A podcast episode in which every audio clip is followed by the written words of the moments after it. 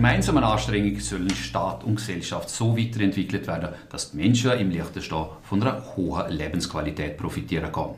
So steht es in der Einleitung vom Koalitionsvertrag von der Vaterländischen Union und der Fortschrittlichen Bürgerpartei aus dem Jahr 2021. Auch die Stiftung Zukunft.li hat sich mit dem Thema Lebensqualität beschäftigt.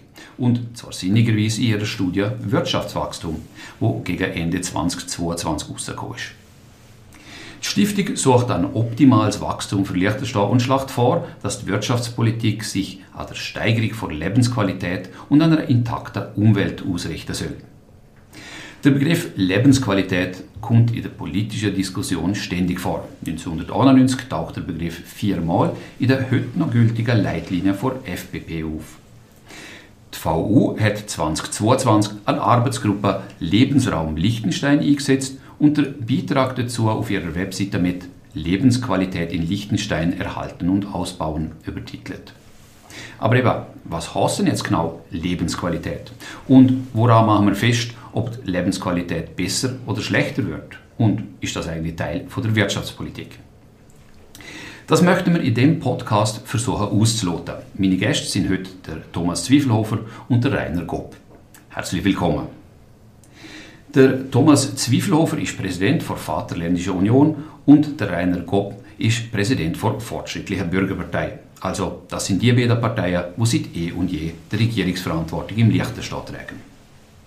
Ebenfalls Teil von dieser Runde ist der Thomas Lorenz. Er ist der Geschäftsführer der Stiftung Zukunft.li und Mitautor der Studie Wirtschaftswachstum, Trilemma zwischen Wachstum, Umwelt und Lebensqualität. Mein Name ist Sigvard Wohlwend.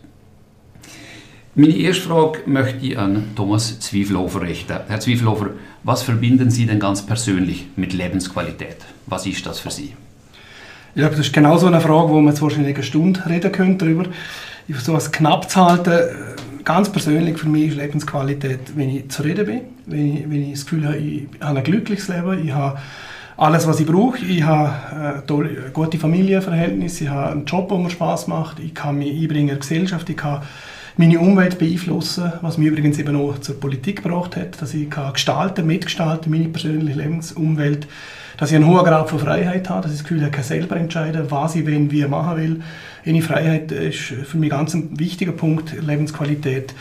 Und ich glaube insgesamt einfach ganz kurz Thema ja, wenn man das Gefühl hat, dass man zufrieden und glücklich ist, dann hat man Lebensqualität. Und bei mir im Moment bin ich Gott sei Dank zu sagen, es ist der Fall. Das wäre jetzt gerade meine Nachfrage gewesen. Und, äh, aber dann möchte ich die gleiche Frage äh, Sie, Rainer Gopp, stellen. Deckt sich das in etwa mit den Aussagen vom Kollegen aus der rivalisierenden Partei?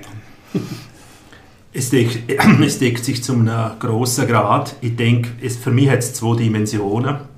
Das eine ist äh, äh, die, die, persönliche Optik und da gehe ich die gleichrichtige, optimale eigene Zufriedenheit zu haben und das Umfeld, wo man sich drin befindet, auch eine optimalste Zufriedenheit kann leben, ich glaube, dann, dann hat man Lebensqualität. Also die Life-Balance sozusagen so austariert ist, dass Sagen nicht tun und handeln, und zwar unabhängig, ob es um die Arbeitswelt äh, oder um Arbeitszeit oder um Freizeit geht, äh, wenn eh so austariert ist, dass die Life-Balance stimmt, dann hat man eine wahrscheinlich eine optimale Zufriedenheit. Bei mir selber kann ich es so festmachen, dass ich äh, in der Zeit, äh, wo, ich, wo ich mich selbstständig gemacht habe, auch im Landtag war und auch Vater von einem Kind geworden bin, äh, eigentlich ein, relativ hohes Pensum hatte bin aber eineinhalb Tage noch daheim gewesen, habe also eineinhalb Tage unter der Woche die Familienbetreuung übernommen und muss heute sagen, es ist meine zufriedenste Zeit gewesen. Ich bin auch heute zufrieden, aber es ist meine zufriedenste Zeit gewesen und es ist für mich Lebensqualität.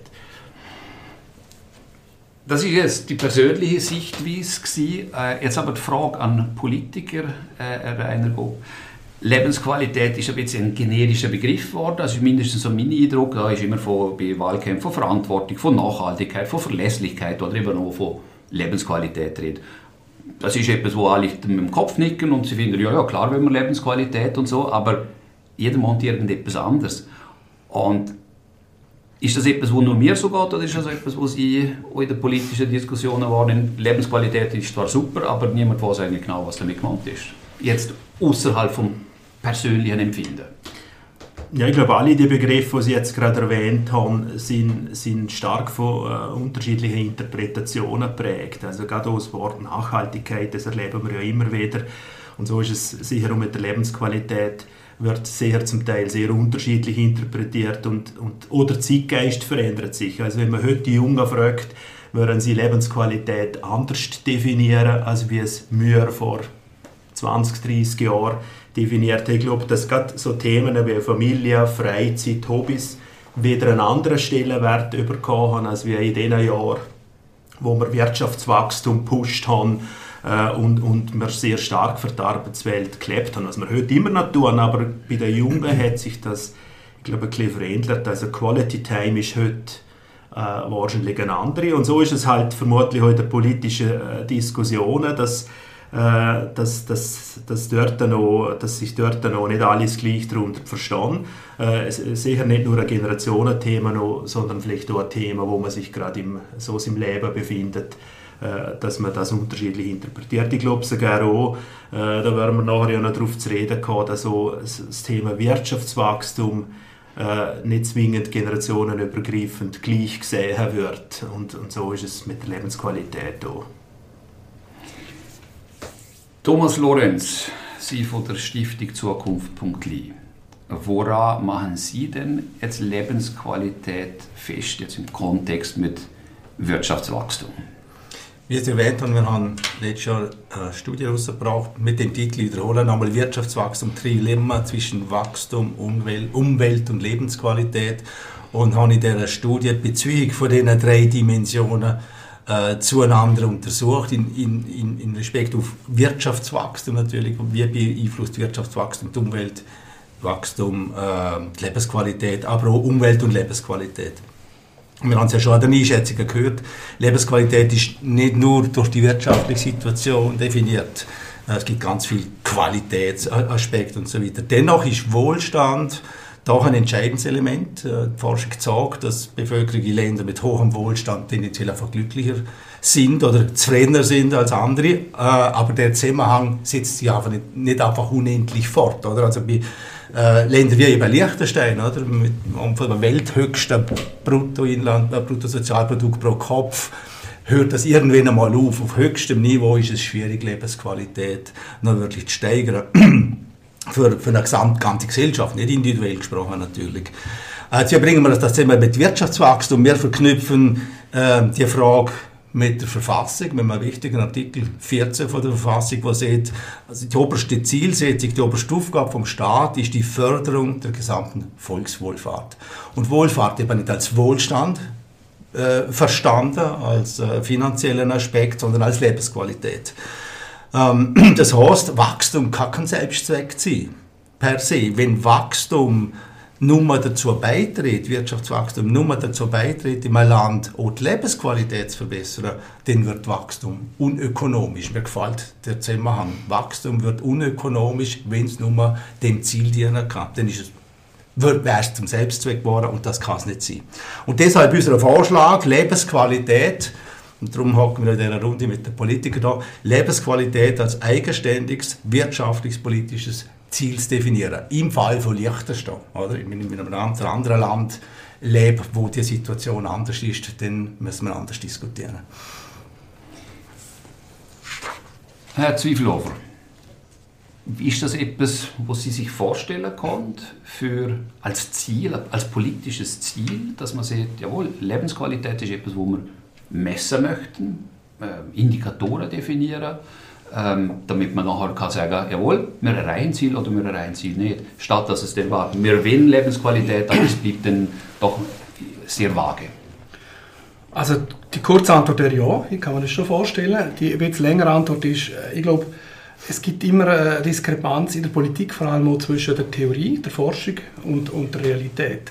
Ich habe die Studie von Stiftung Zugfunk.li was Herr Lorenz, äh, erwähnt schon haben und wo ja Basis so ein bisschen von dem Gespräch heute äh, auch gelesen, mit Interesse gelesen im Detail und habe auch dort wieder festgestellt, oder wie oft äh, die Wahrnehmung in der, äh, in der, Politik, in der Realität äh, sich ein bisschen unterscheidet von dem, was die Fakten und Empirik dann äh, sagen. Und wenn man liest, dass wir im OECD äh, Zufriedenheitsindex weltweit Nummer zwei sind nach Finnland, also eigentlich fast weltweit die höchste Zufriedenheit haben in der Bevölkerung.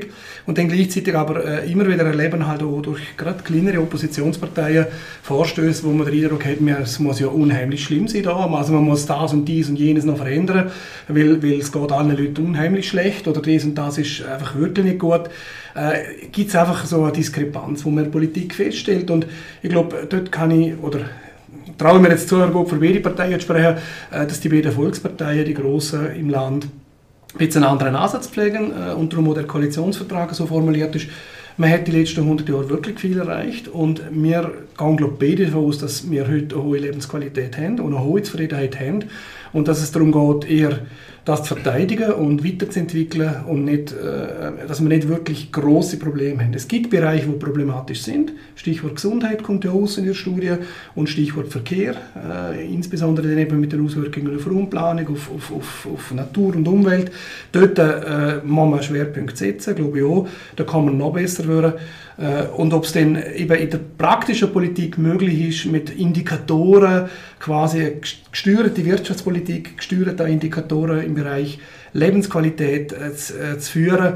Ähm, da bin ich als ehemaliger Wirtschaftsminister halt dann wieder bisschen skeptisch, weil ich weiß, man kann Strategien entwickeln und äh, Indikatoren und alles, aber Politik ist dann eben oft auch wieder Realpolitik. In der, in der täglichen Arbeit als Politiker, sei es in der Regierung oder im Landtag oder in der Partei, ähm, wenn man sich zu stark an Indikatoren, an Theorien haltet, ähm, politisiert man vielleicht dann auch wieder schnell an der Bevölkerung vorbei. Also Kunst wird sein, dass man im Hintergrund die Theorie hat, die, die Basis, die, die Zahlen, Daten, Fakten hat. Ein großes Problem in unserem Land, da haben wir auch gesehen in der Studie, dass vielfach Fakten fehlen, Daten fehlen. Und darum bin ich auch ein bisschen skeptisch, wie gut dass man mit den Indikatoren den Schlag kommt.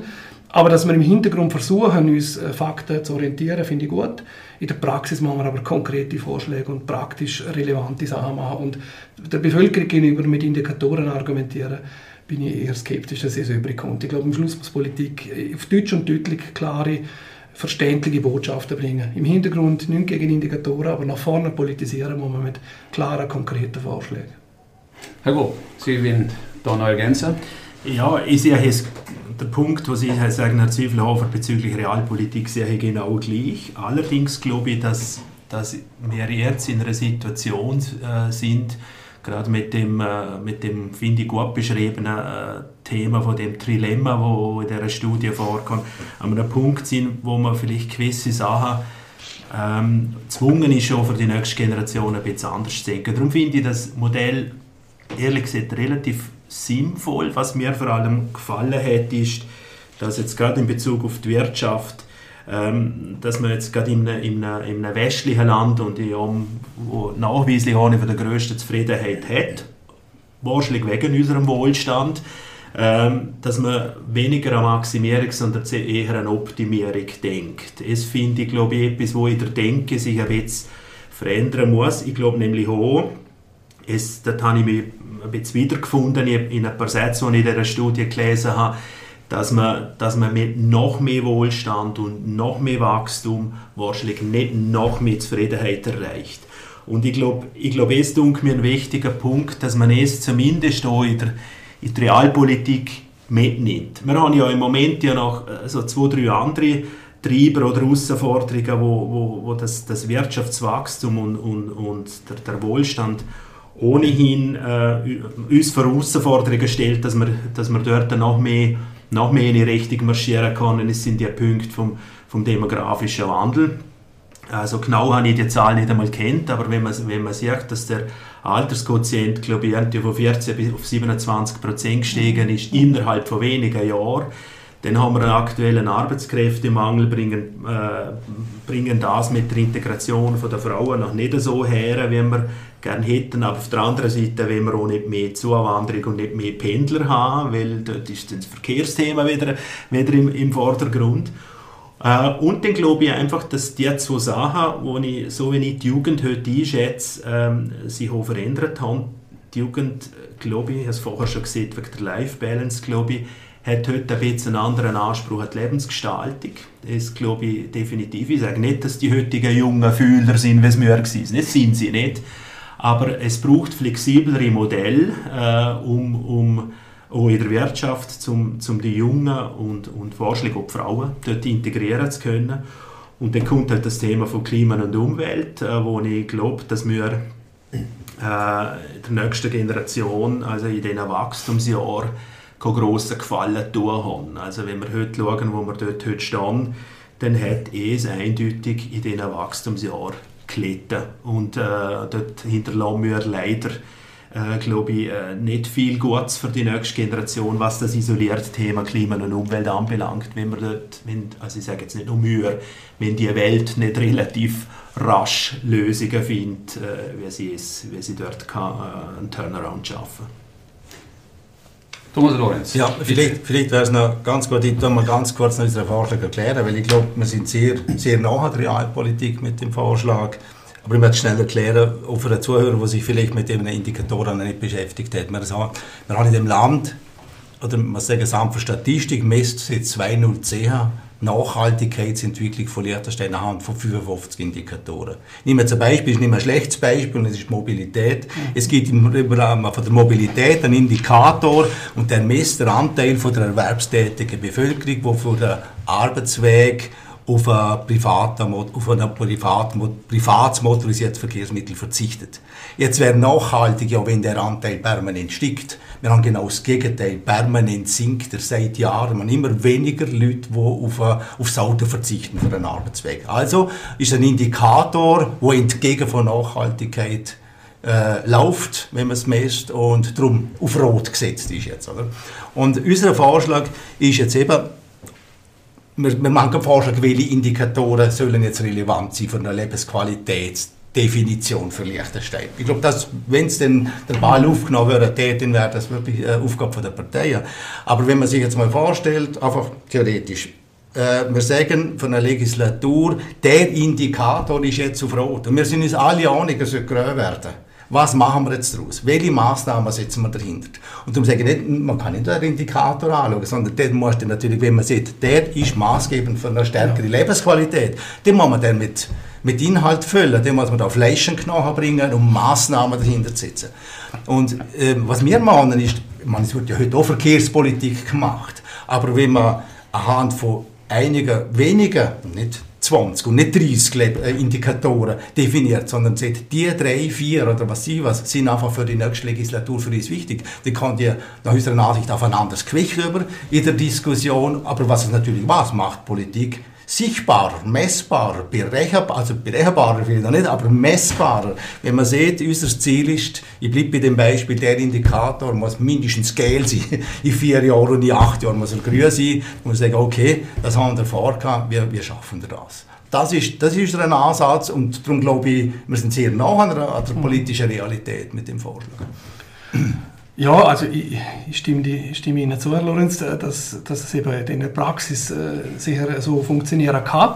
Ich glaube, die Herausforderung, jetzt konkret ein Beispiel, zum Beispiel Verkehr, oder, als lebensqualitätsrelevanter Faktor, ist dann eben in der Realpolitik wieder, was die Bevölkerung wirklich als Zufriedenheit äh, empfindet und was nicht. Ähm, Stichwort für mich sind die S-Bahn-Abstimmung, sind für mich äh, die Riedam-Abstimmung in Vaduz äh, wo sagen, wie denn halt eben der Großteil der Bevölkerung eben doch wieder tickt. Und ähm, für mich ist zum Beispiel ein schönes Beispiel, Bestrebung jetzt der öffentliche Verkehr attraktiver zu machen, indem man ihn stärker bevorzugt und wieder Ampeln mehr einschaltet und Busbuchten vielleicht äh, wieder anfängt aufheben und der Individualverkehr eher durch es zurückdrängt, äh, ob es denn in der größeren Bevölkerung mal kurz, mittelfristig Zufriedenheit steigert, bin ich eher skeptisch. Ist mir klar, langfristig führt es zu einem Umstieg äh, durch Schmerzen, wo dann wahrscheinlich langfristig äh, Verbesserungen bringen wird. Ich frage mich einfach, ob man dann nicht einen anderen Weg zuerst schon prüfen müsste, der eben vielleicht kurzfristig auch Zufriedenheit steigert, zum Beispiel indem man den öffentlichen Verkehr einfach attraktiver macht. Wir prüfen bei unserer Partei zum Beispiel aktuell äh, einzelne Abgeordnete den Vorstoß, dass man von diesen Zonenmodellen wegkommt, dass man das ganze Tarifsystem vereinfacht und sagt, hey, wir sind ein so ein kleines Land, warum muss Busfahren im Liechtenstein so kompliziert sein? Kann man das nicht viel einfacher machen und damit attraktiver machen, ohne dass man muss, äh, wieder der, der Individualverkehr blockieren Also gibt es nicht andere Maßnahmen, im Ziel sind wir uns einig, aber gibt es nicht noch andere Maßnahmen, die könnten der äh, öffentliche Verkehr attraktiver machen. Es ist dann wieder Realpolitik, oder? Weil wenn Maßnahmen kurz- bis mittelfristig die Zufriedenheit senken äh, von einem Großteil der Bevölkerung, dann hat man vielleicht langfristig die Lebensqualität in irgendwann erhöht, aber kurz- bis mittelfristig einen Haufen Ärger. Und es ist in der Politik dann halt eben wieder schwierig, oder? Angst vor dem Wähler? Es geht nicht um Angst vor dem Wähler, sondern es geht darum, dass man den Wähler ernst nimmt und äh, den Wähler abholt. Und ähm, der Wähler erzeugen ist eine schwierige Aufgabe. Oder? Der Wähler erzeugen ähm, kann man auch machen, muss man als, als seriöse Partei auch machen. Man muss Vorschläge bringen, die nicht populär sind. Ich glaube, das gehört auch dazu. Aber ähm, am Schluss muss man Vorschläge einfach auch an einer Urne verheben. Es ist eben Riedam-Abstimmung, S-Bahn-Abstimmung. Und es hat nicht mit Angst vor dem Wähler so, sondern es ist Realpolitik. Man muss Sachen entwickeln, Lösungen entwickeln, wo eine Mehrheit der Bevölkerung dahinter steht. Und das braucht Überzeugungsarbeit, klar. Aber ähm, man muss auch einfach realistisch bleiben. Ich glaube, es ist bis jetzt in den vergangenen Jahrzehnten in Liechtenstein eigentlich meistens gelungen und darum sind wir so erfolgreich. Und jetzt denke ich, ist einfach das Patentrezept für die Zukunft. Da kann die Indikatoren helfen, dass man die richtigen Felder angeht. Aber die Lösungen, die man vorschlägt, müssen einfach realistisch sein. Sonst findet man im Liechtenstein wahrscheinlich keine Mehrheit. Und dann passiert eben wieder gerne nichts. Es ist dann auch wieder schade. Ja, ich glaube, ergänzend dazu, wenn wir bei den Indikatoren nochmal sind, ich glaube, ich glaub, dass es eine sinnvolle Geschichte ist, aber äh, es muss gespiegelt werden auf die Realpolitik. Das bin, da bin ich auch überzeugt.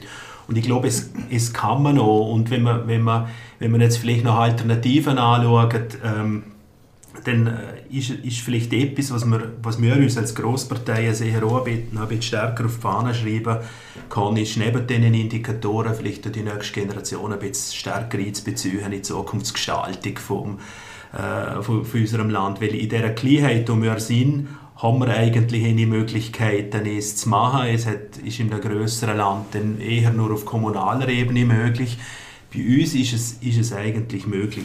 Ich habe es vorher schon gesehen, ich glaube, wir haben dort in, in der Wachstumsphase natürlich nicht bös, böswillig, aber in, der, in Wachstumsjahrzehnten haben wir gerade auf die Sachen, die die nächste Generation vermutlich in der Lebensqualität ein bisschen einschränken wird, nicht geschaut. Und ich glaube, jetzt ist ein guter Zeitpunkt als Ergänzung, Alternative zu realpolitischen Tatsachen, die man uns stellen muss und dann Indikatoren, wo man vielleicht dort Entscheidungsfindung einbauen kann, dass man wirklich auch ähm, die Jugend aktiv in, die Zukunftsgestaltung einbindet. Und da gibt es wunderbare Tools, wie man das, wie man das machen kann. Äh, es, wird, es gibt Organisationen im Liechtenstein, die das machen. Parteien machen es wahrscheinlich noch ein bisschen zu wenig. Äh, und und äh, ich denke, der Zeitpunkt ist da, um es ein bisschen, ein bisschen stärker zu machen, weil die Jugend wird sich so früher oder später wehren. Da bin ich überzeugt. Aber eigentlich haben wir ja wunderbar jetzt gehört, dass es sinnvoll ist, das Ganze anhand von Lebens in die Lebensqualität einzubetten. Oder? Diskussionen sind einfach, äh, äh eine andere Qualität über, mhm. in meinen Augen. Oder? Man, man, diskutiert vielleicht nicht stark über Busbuch, sondern was bedeutet Lebens, äh, wie kann man den Verkehr so gestalten, dass die Lebensqualität in Liechtenstein erhöht. Für mich persönlich ist es einfach eine andere Herangehensweise mhm. an einen gleichen Politikbereich. Oder wenn man, man muss uns ja etwas überlegen, gerade im Bereich Politik zum Beispiel. Da haben wir, ähm, in der Studie zitiert man 1970 1997 verkehrspolitische Ziel gesetzt. 1997, die könntest du heute noch genauso herschreiben, wie sie sind, weil in dem ganzen Bereich 0,00 passiert ist, fast die 25 Jahre. Und darum denke ich, äh, wäre ein Grund, um darüber nachzudenken, gibt es für, für die gleiche, gleiche Problemstellung einfach eine andere Herangehensweise, wo man eben allenfalls eine breitere, eine breitere Zustimmung äh, schaffen kann, wenn man über Lebensqualität diskutiert. Ich glaube, dort ist aber genau etwas passiert in letzten paar Jahren, oder? Mit der IG Mobiles Liechtenstein, wo probiert parteiübergreifend einen Impuls zu setzen und die Landtagsfraktionen über, Koalition aussehen abgeholt hat und eingebunden hat äh, ist für mich schon ein, ein rechter Schritt vorwärts gegangen. Ob dann eine Untertunnelung von halb Schau und einem halben Land, ob es der richtige Ansatz ist, muss man dann schauen. Ich muss jetzt in die ersten Zahlen auftaucht, was Kosten angeht. Jetzt kommt schon wieder die, Real, die Realpolitik ins Spiel. Aber einfach der Ansatz, dass man vielleicht auch raus muss aus den klassischen, ähm, vorher schon mal das Wort Rivale gefallen, äh, Großpartei, natürlich ist man im Wettbewerb, aber wir sind in vielen Bereichen ja nicht Rivalen, sondern ziehen am gleichen Strick. Es ist auch eine Stärke bei unserem Land, warum wir heute so weit sind, weil die beiden Volksparteien ähm, natürlich sich gern äh, rieben und äh, aneinander äh, messen und auch sich eben die auch mal aufs Dach gehen. Aber insgesamt haben wir, glaube ich, eine sehr große Übereinstimmung in den Zielen für unser Land und haben immer in unterschiedlichen Verantwortungskonstellationen äh, sehr viel erreicht, dass wir heute so da stehen, wie wir da stehen. Aber ich glaube, bei so Grundsatz große Probleme wie eben Verkehr und Mobilität, machen wir über sogar über die Volksparteien raus, wir, machen wir noch einen breiteren Konsens herbringen. Und dort finde ich den Ansatz mit der IG und mit der Einbindung von allen Parteien gut.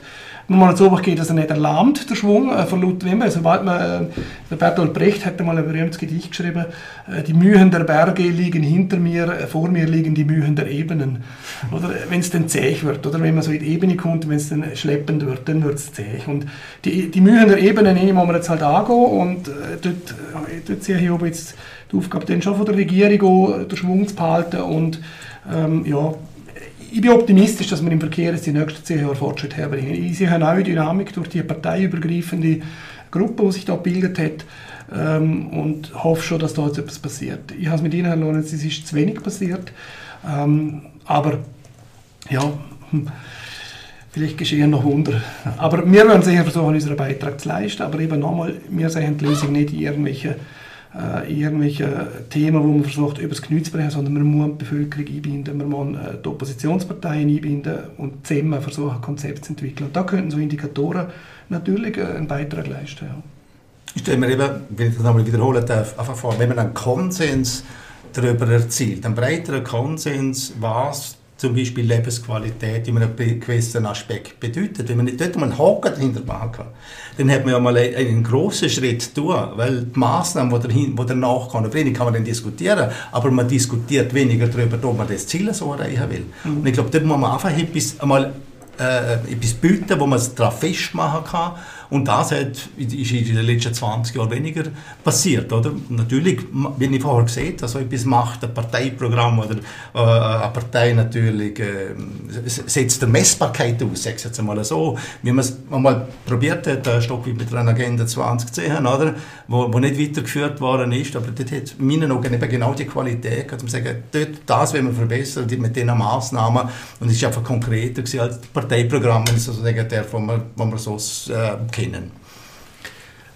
Ich möchte zum Verkehr noch etwas ergänzen. Ich bin äh, vor etwa einem knappen Jahr einmal mit einer Gruppe Jugendlicher zusammengehockt. Das sind gut 20 Jugendliche. Es hat jetzt nichts mit der Partei zu tun gehabt, sondern es war ein bunt zusammengewürfelter Haufen Junge gewesen, sage ich jetzt einmal, wo aus, aus zwei, drei Vereinen raus ist, ist, ist da ein Projekt, ein Projekt gewesen, wo ich dabei sein durfte. Und dort ist es um den Verkehr gegangen in erster Linie. Und, und dann habe ich dann so in, die Runde gefragt, jetzt haben wir die S-Bahn-Abstimmung gehabt, oder Zwiefelhofer erwähnt hat, dann äh, haben wir, haben wir die, die, die leidigen Themen von den Staus, äh, dann äh, die Jungen fahren wieder tendenziell mehr ÖV, äh, äh, so das Autofahren ist gar nicht mehr gleich populär bei den Jungen, als wie es bei uns war, wo wir jung waren. Ähm, äh, und Dort ist es aber jetzt die Fragestellung auftaucht. Haben ihr uns je einmal gefragt, ihr Politiker, was unsere Bedürfnisse sind? Und es hat mich ein bisschen schockiert. Ähm, da haben wir, wir, haben, wir leben in der Realpolitik. Wir, wir, wir, Politik ist ja das äh, lebt ja vom Machbaren, oder?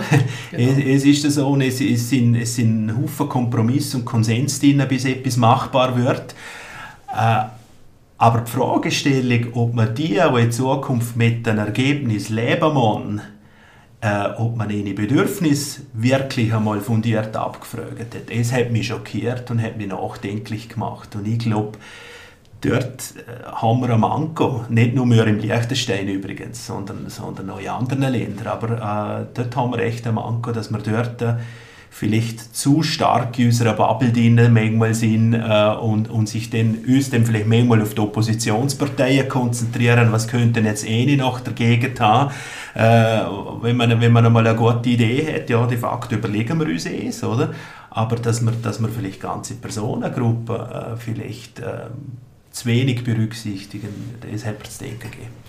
Ein Indikator, dass dass sie dort richtig liegen, Herr Gob, könnte natürlich auch sein, zum Beispiel die Spaltung von der freien Liste und in eine junge Liste. Oder? Mhm. Der Konflikt innerhalb von der freien Liste, wo ja eigentlich in diesen Themen äh, federführende äh, Partei äh, müsste sein oder ist, oder? Mit, mit den Themen, die sie beschäftigen. Und dass dort jetzt quasi wie eine Spaltung hat äh, in eine junge Liste und in eine freie Liste. Also ein Generationenkonflikt eigentlich, oder? Wo äh, mir so im letzten Wahlkampf, bei der Gemeinswahl gezeigt hat, dass ähm, Ziel von der jungen Liste nicht identisch sind mit dem Ziel von der freien Liste. Und es sind zwei verschiedene Generationen eigentlich. Ja. Und es zeigt einfach, dass die junge Liste oder die junge Generation äh, andere äh, Themen beschäftigt als vielleicht unsere Generation oder die ältere Generation.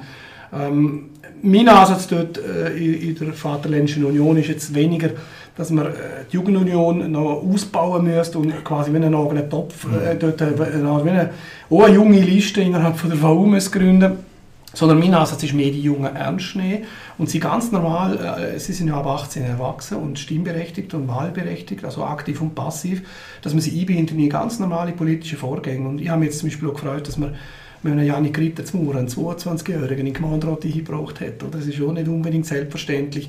Ähm, äh, ein HSG-Student, oder, wo jetzt vielleicht eher akademisch, dass er noch ins Mauer in Gemeinderat einkommt, hat mich brutal gefreut, egal welche Partei, sondern das Junge, und ich glaube, es ist ein Ansatz, der mir wichtig ist, dass wir die Jungen ernst nehmen und in den normalen Parteiaktivitäten, politischen Aktivitäten einbinden. Auch junge Leute in das Regierungsumfeld einholen, äh, in die Fraktion einholen äh, oder zumindest ins Parteipräsidium. Einfach, dass wir sie normal einbinden. Ich möchte nicht, ich habe ja jetzt rausgehört, dass die bisschen kritisch sein, wenn man versucht, die Jungen so separat oder sagen, was möchten denn wir?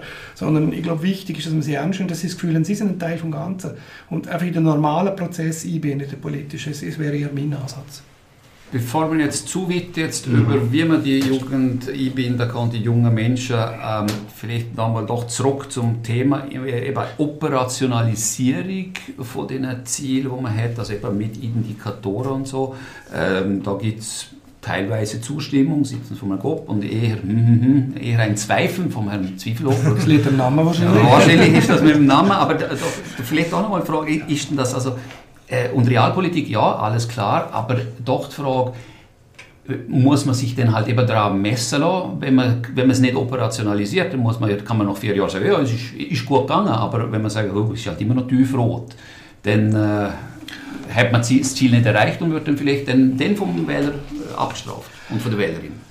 Ich weiß genau, was Sie machen wollen. Also ich rede aus Erfahrung von meiner vier Jahre Regierungszeit. Das ist einfach ein bisschen meine Erfahrung. Und ich habe dort ja äh, zweimal eine Wirtschaftsstandardstrategie äh, entwickelt, zusammen mit, mit, der, mit, der, mit den Wirtschaftsverbänden, äh, den Ämtern, den Regierungskollegen und habe das Gefühl, ist äh, immer noch heute noch das Gefühl, eine gute und sie ist schon erwähnt in der Studie drin, sind äh, inklusive Update gute Strategien gewesen und damit auch eine Messbarkeit ist gegeben, oder? Ich möchte einfach mehr sagen, ähm, wenn du nachher als Regierungsmitglied oder auch als äh, Fraktion oder als Partei gestalten willst, äh, kannst du dich nicht zu stark immer wieder auf Indikatoren oder auf, auf theoretische Dinge abstützen in der, in der, Kommunikation und in der praktischen Arbeit. Es, mir geht es eher um es. In der praktischen Arbeit musst du konkrete Themen, konkrete Vorschläge bringen und natürlich äh, haben die konkreten Vorschläge einen Hintergrund und basieren auf einem Konzept, auf einem Plan. Also es ist bei mir in der Regierung auch so gewesen, ich habe, äh, ich habe quartalsweise mit meinen Mitarbeitern äh, Strategiesitzungen gehabt, wo wir unsere Ziele für die ganze Legislatur, wo wir am Anfang definiert haben, angeschaut haben, also, das, da stehen wir da, da stehen wir da, da sind wir noch nicht so weit, da müssen wir vorwärts machen, da wäre gut, wenn Vorstöße kämen. Also ich glaube, es gehört in der Politik genauso wie in der Wirtschaft dazu, dass man Strategien hat. Nachher gibt es eine strategische Ebene, es gibt eine taktische Ebene, die man aktuell umsetzt. Mir geht es mehr darum, dass man nicht zu stark die Indikatoren äh, nach außen äh, kommuniziert und, und an denen, mit denen argumentiert, sondern sie sollen im Hintergrund als Instrument dienen, vielleicht auch als Messbarkeitsding, da bin ich einverstanden, aber in der praktischen Politik muss es keep it simple sein, sonst wird es für die Leute einfach wird es zu theoretisch. Das ist ein bisschen meine Befürchtung. Aber vielleicht, ich, ich glaube, es, es wäre simpel genug. Oder? Also was ich mir einfach vorstelle, dass wenn man, wenn man nicht über die Indikatoren, wenn man die Lebensqualität als Zielsetzung definiert, dass man einfach in vielen Politikbereichen eine andere Herangehensweise an die Lösungen hat. Also wir haben im Koalitionsvertrag haben wir sie schon drin als Ziel, oder? Also ja, ja, ja. Sie, oder? Ja, aber ich habe nicht, hab nicht gespürt, wie, wie, wie sie denn zum Leben kommen, oder? Die, die Zielsetzungen. Mhm. Äh, ich glaube, man ist nicht weit auseinander. Es geht mhm. mir auch nicht darum, dass man da einen Zahlenhaufen präsentiert. Es geht mir um eine Herangehensweise mhm. an Fragen, an Herausforderungen, die gelöst werden wollen. Und wenn man sie über das Thema, was hilft uns das in der Lebensqualität, wenn wir es so machen, erhöht sie sie, bleibt sie gleich oder sinkt sie sogar, wenn wir, wenn wir die und die Maßnahmen setzen, dann hat man in meinen Augen eine andere Qualität von der Diskussion. Äh, die Herangehensweise ist die Frage. Mhm. Und dann haben wir eine Operationalisierung über die Indikatoren. Das, das ist das Thema.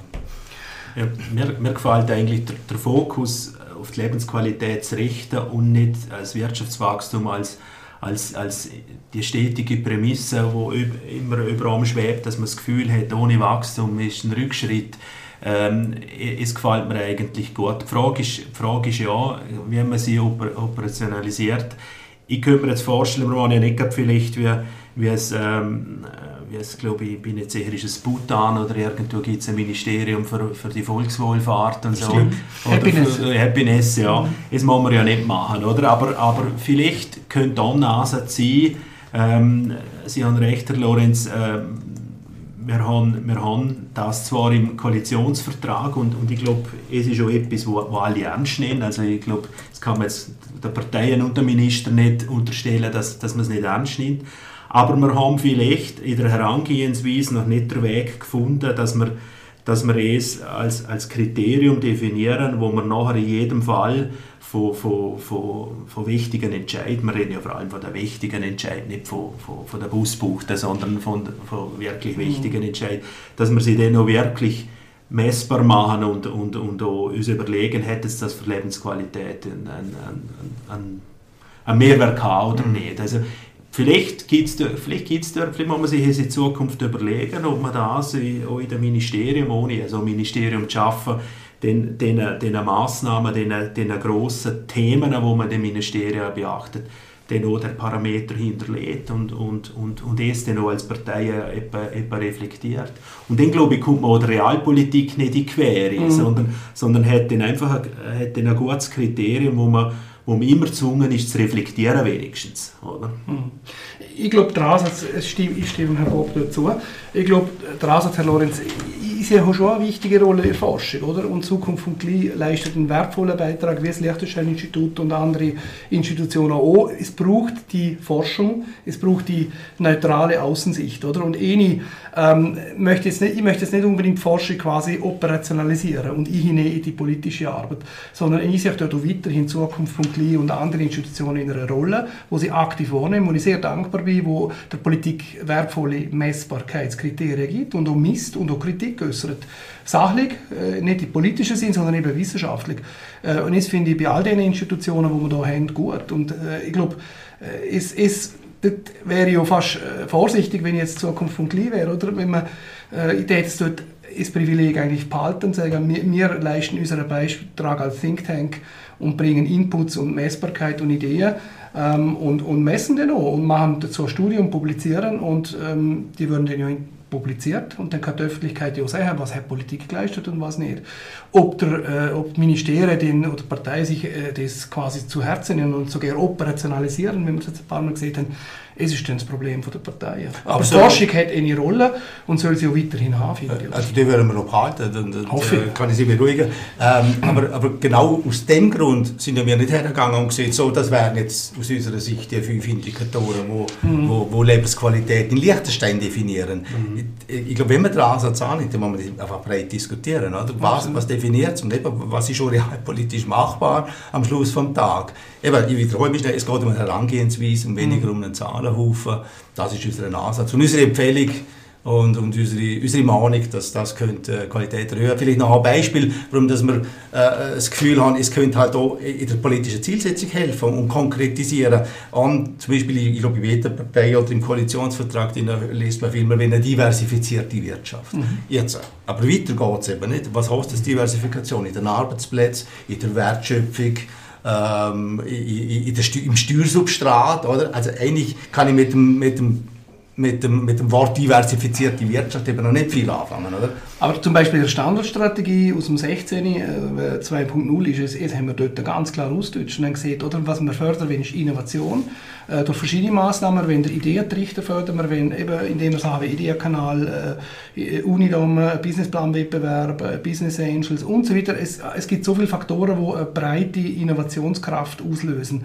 Wir haben jetzt schon einen sehr hohen Beitrag an die Forschung, ich glaube 6% vom BIP oder was, wir sind äh, hoch, sehr hoch. Also ich glaube, es passiert sehr viel im Bereich und immer dort läuft diese Diversifikation bereits viel. Und dort haben wir konkrete, konkrete Vorschläge sind in der Strategie drin und ich glaube, die Regierung hat die bis jetzt nicht geändert. Ja, aber ich widerspreche gar nicht. Ich sage nur, das Ziel, wir wollen eine diversifizierte Wirtschaft, ist doch mit diesen Massnahmen nicht beantwortet, was Diversifikation heißt. Mhm. Eben, man kann Arbeitsplatz diversifizieren, Steuersubstrat, Wertschöpfung, was auch immer.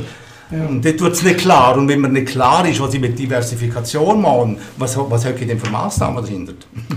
Der eine Bob möchte da gerade ja, Ich, ich, ich glaube, du hast dort schon etwas getroffen, wo vielleicht auch, es ist vielleicht, wie eingangs der Herr Wohlwing gesehen hat, die Begriffe Nachhaltigkeit und so, sind äh, fast schon ein bisschen abgedroschene Begriffe. Oder auch das Thema diversifizierte Wirtschaft ist abgedroschen. Ich glaube, wir sind uns einig und im Liechtenstein hat man das, glaube ich, in den letzten Jahren auch nur so gelebt, dass man, dass man ressourcenintensive und umweltschädigende Sektoren wahrscheinlich im Liechtenstein nur wenn oder ansiedeln wenn, neu ansiedeln wenn. Ich glaube, es ist vorbei und das Gleiche ja, gilt auch, dass es Alternativen zu finden gibt oder, für, für, für, für Produkte. Oder? Und das ist ja weltweit ein Trend da, so mit, mit Plastik und so weiter. Und beim Verkehr hat man dort das Thema vielleicht noch. Oder? Ihr schreibt in eurer Studie noch, dass, dass eigentlich das grösste Marktversagen im Bereich vom Verursacherprinzip zu mhm. finden ist. Oder? Mhm. Und, und, und es ist tatsächlich so. Also dort muss man jetzt gerade, wenn wir das, das, das, das große Thema Umwelt und Klima hernehmen, äh, wo wir ja in dieser Studie noch schön beschreiben, äh, als, als das, das Thema aktuell, dann, dann würden wir auf dieser Welt wahrscheinlich nicht umherkommen, da jetzt gar nicht über Liechtenstein aussehen oder den Verbraucher stärker zur Kasse zu bitten. Oder? Also, es wird leider im Verkehr irgendwann so sein, äh, ohne jetzt dort schon gleich wieder mit der Vorschriftenkelle zu winken. Es wird beim Flügen so sein müssen.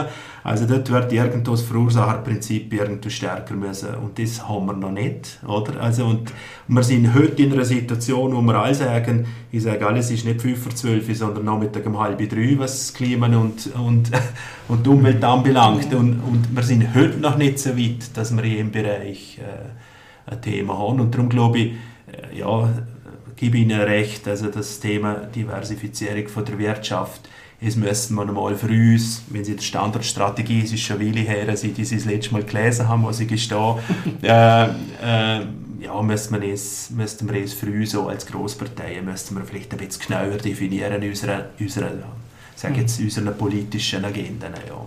Ich finde, das war jetzt ein schönes Schlusswort von Rainer Gopp und Thomas Zwiefelhofer, bitte noch äh, Ihr Abschlussvotum.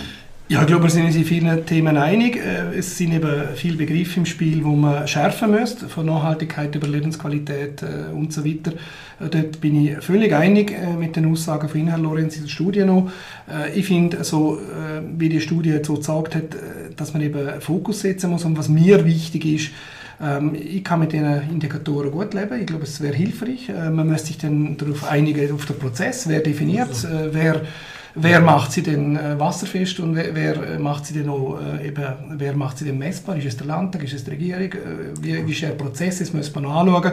Äh, ich bin immer für Konkretisierungen von abstrakten Ideen. Ähm, ob Diversifikation von Wirtschaft aktuelle Hauptthema ist, sehe ich eher nicht. Ich sehe der Punkt wirklich im, im Bereich Lebensraum. Also, und ich finde es ganz spannend, äh, auch ich möchte noch ganz kurz erwähnen, in der Studie die Unterscheidung zwischen Klima und Biodiversität und Umwelt, äh, konkrete Umweltpolitik. Und ist mal mit konkreten Vorschlägen. Äh, unserer Partei zum Beispiel ist es wichtig, dass wir im Klimabereich äh, das bin ich voll einverstanden mit der Studie, dort muss man einfach sich bewusster, noch bewusster sein, was ist realistisch im Liechtenstein, was ist unser Impact, der ist nämlich sehr klein, klar, über unsere grossen Industriekonzerne wo im Ausland äh, äh, Impact haben, ist man schon einnehmen. Aber wir glauben, dass wir in der Politik vor allem Sachen anpacken sollten, die Lebensqualität im Inland ganz konkret positiv beeinflusst. Sei es über Verkehr, sei es Biodiversität, das ist uns wichtig, Umweltthemen, wir könnten uns Naturschutzgebiet einen Ausbau vorstellen. Also wir möchten konkrete Sachen machen, die in Liechtenstein direkt einen Impact haben. Und ich glaube, dann sind wir wieder bei Realpolitik, wo die Lebensqualität Menschen verstehen und sagen, ja, da sind wir dafür, das kann man unterstützen und dann findet man wieder Mehrheiten für auch für schwierige Themen. Mit dem möchte ich der Thomas Zwiefelhofer nochmal zitieren, wo der Bertolt Brecht zitiert hat. Die Mühe der Berge liegen hinter mir, nun liegen die Mühen der Ebene vor mir. Also es gibt weiterhin viel zu tun in der liechtensteinischen Politik, nicht nur in der liechtensteinischen, auch international, wie Sie vorher gesagt haben, Rainer Gopp. Ähm, es scheint also als Grundverständnis zu geben, dass man es konkretisieren sollte. Da bei jedem Parteipräsidenten habe ich es rausgehört. Äh, eben es gibt Differenzen, was es sein muss genau, welche Indikatoren dass man müsste in Betracht ziehen, wenn man so etwas machen möchte. Aber wie der Herr Zweifelhofer gesehen hat, das ist dann die Aufgabe der Politik, zu entscheiden, was sind die richtigen Indikatoren, wo will man sich wirklich dort daran herwagen und das messbar machen.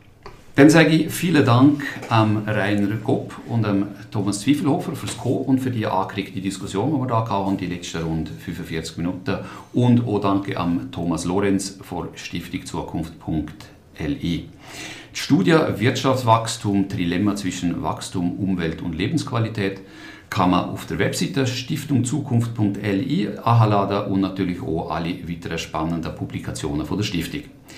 Auf der Webseite können Sie sich, liebe Zuhörerinnen, liebe Zuhörer, auch anmelden für den Newsletter von Stiftung Zukunft, damit Sie sicher nichts mehr verpassen, was es Neues vor Stiftung gibt. Mein Name ist Sigvard Wohlwend. Ich sage im Namen von der Stiftung Danke fürs Zuhören und wünsche einen schönen Tag.